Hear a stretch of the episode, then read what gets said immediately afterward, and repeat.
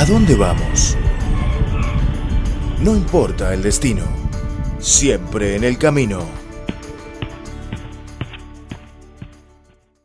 Hola, hola, ¿qué tal amigos? Bienvenidos a una nueva edición de ¿A dónde vamos? Soy Francisco Liminci. Hoy invitamos a Afonso Wandai para participar en nuestro programa. Hola, muy bienvenido Afonso. Eh, primero da un saludo a nuestros oyentes, por favor. Hola queridos radio oyentes, bienvenido otra vez a ¿Dónde vamos? Encantado mucho de compartir con ustedes mi idea sobre turismo de China en este programa. Bienvenido Afonso.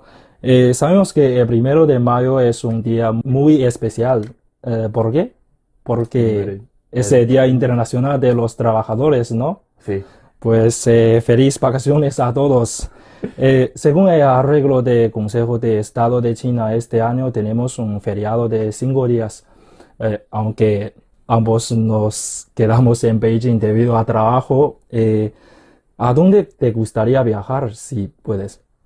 Ah, yo nací en el norte de China, por eso siempre pienso de viajar a, sur, de China. Es como podemos, como rezamos a mi programa Letras Oídas, otra vez voy a leerte un poema para presentar mi deseo. Se llama este Li de Dinastía Tang, La despedida a Meng Haoran con destino a Guangling en el pabellón de Grulla Amarilla.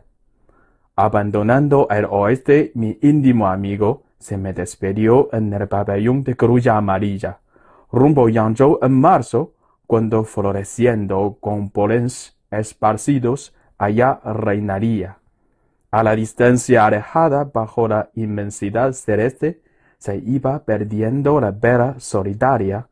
Solo me quedó la vista de que, a la lejanía encontrándose entre cielo y agua, el río Yangtze fluía.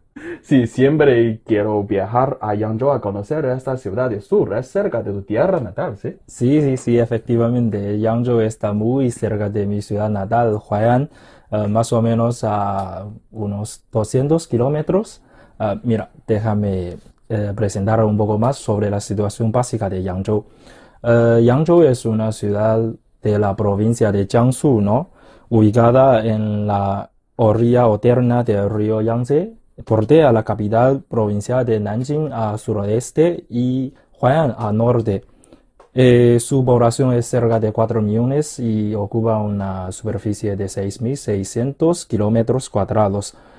Los amigos que conocen mucho, conocen muy bien la gastronomía china, seguramente saben que en un sistema de clasificación de la cocina china tenemos cuatro cocinas tradicionales. La de Shandong, Sichuan, sí. Ajá, y la de Guangdong. Yue. Ajá, y la última es de Huaiyang. Lo más famoso de su tierra natal. Sí, sí, sí. Aquí Huaiyang, Huai significa Huai'an, mi ciudad natal, y Yang se refiere a Yangzhou. Pues tenemos que disfrutar la gastronomía de esta ciudad. Es, sí, tiene gran fama, siempre escuchando, es un dicho, es eh, se rondea el agua por el piel, como es fácilmente podemos decir comer, lo cual significa los desayunos de casas de té. Parece un poquito de condoneses yuncha, ah, esa costumbre, como los también, los yangzhounes también, yo creo de tu tierra natal también como costumbre a ir a comer y tomar té en, tiempo de desayuno. Sí, Conocí unas comidas como el pan de tres tesoros, como de pollo, de carne de puerco y también de brote de bambú. Sí, y hay una cosa, conocí su nombre, pero no sé cómo se dice en español. Se llama chugansi. Ah, chugansi. Eh, en verdad es un, un tipo de sopa. Eh, se llama la sopa de requesón de soya seco. Y gansi um, parece un tipo de tofu, ¿no? Es, sí. es, una cosa, yo creo, muy desconocido para nuestros radio oyentes. Sí, sí, es, sí. es muy chino. Ajá. Y la cocina de Huaiyang se caracteriza por su estricta elección de ingredientes y el buen uso de cuchillo y el fuego. Se enfoca mucho en el sabor original y se destaca el ingrediente principal con el color y el sabor suave, sin tendencias a ser eh, más dulce o salado o picante. 31 de octubre de 2019, Yangzhou la UNESCO también anunció que Yangzhou ha sido seleccionada como una de las capitales de gourmet del mundo. Oh. Ujú. ¿Y cuál es tu, tu plato favorito en gastronomía en Yangzhou? Yangzhou, mm, mi favorito yo creo que es la sopa de requesón de, de, de soya seco. Es, usted come más de Sí. verduras que carnes, pero para mí como mi favorito siempre es albóndiga, llamamos eh, la Ah. cabeza de león. Ajá. Es, ¿conoces su origen de ese plato? Es muy histórico. Ah, dime. Es, eh, se conectado con la dinastía Sui y su famoso emperador Don Juan Yangguang. Después de, de este emperador Yang Di, ese, el emperador Yangguang de dinastía Sui subió al trono y implementó la construcción de canal, llamamos es canal Jin y. Ujú, El gran canal. Eso, el gran, canal. En el año 605 se terminó la sequía Tongji, que conectó la ciudad de Luoyang, de provincia de Henan, y la ciudad de Huai'an, de tu tierra natal, es, eh, de la provincia de Jiangsu. El mismo año terminó la ampliación de la sequía de Chenggu entre la ciudad de Yangzhou y la ciudad Huai- Huai'an de la provincia de Jiangsu. En el año de 608, la sequía de Tongji se había prolongado hasta Beijing Ah, y se conectaba con la sequía Yongji en el sur. En el año seis- 610 se abrió un canal entre la ciudad de Zhenjiang en la provincia de Jiangsu y la ciudad de Hangzhou en la provincia de Zhejiang. Así que en la dinastía Sui se había formado un canal de 2.700 kilómetros de norte a sur, ujú. entre 30 a 70 metros de ancho.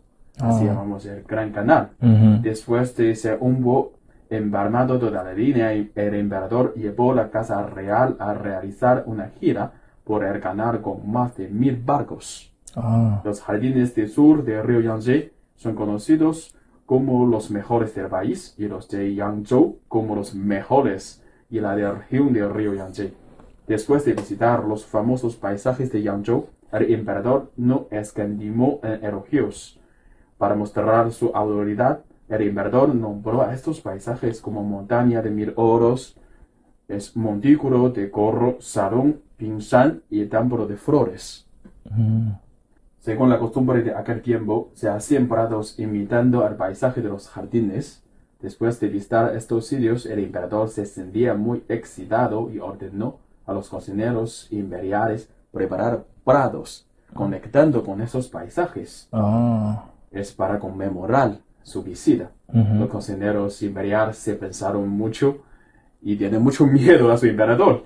Pero Sí. por fin ellos logrando ese, el famoso el prado, hicieron cuatro prados. El emperador estaba muy contento, invitó a banquete también a los ministros y concedió a los cocineros premios. Uno de esos cuatro prados es famoso Cabeza de León. Ah, la dinastía Han, después de, de la dinastía Sui, eh, siguen esta costumbre. En esta época, el cabeza de león se llama carne de girasol. Mm, La gran albúndiga se parece al centro de un girasol, las carnes picadas y muras de la cabeza de un león.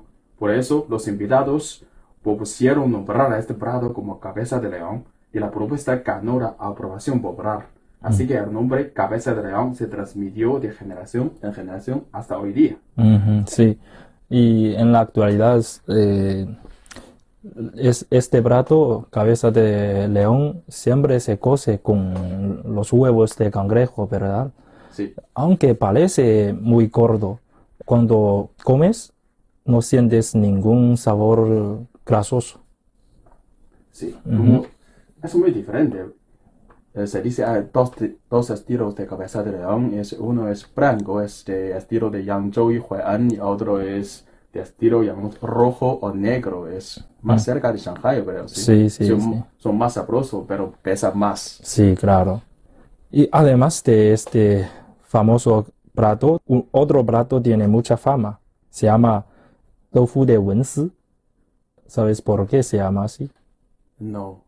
Es que Wensi es, eh, era un monje durante la de dominación del emperador Qianlong de la dinastía Qing. Eh, este monje era muy bueno para hacer platos, todos los platos con tofu, especialmente la sopa con tofu suave, muy tierna. Este plato tofu de Wensi refleja plenamente las características de la cocina de Huayang, que presta mucha atención a las habilidades con el cuchillo. Después de que el emperador Qianlong probó este plato, se convirtió en, de inmediato en un plato famoso en el Palacio Imperial y fue seleccionado para el banquete completo de las etnias Manchu y Han. Debido a que este plato fue creado por el monje Wensi, por eso la gente lo llamó uh, tofu de Wensi. Hay un dicho que como es se puede cocinar o no es el tofu en sí como un examen final para un cocinero de estilo Huayang. Sí, sí, sí, claro.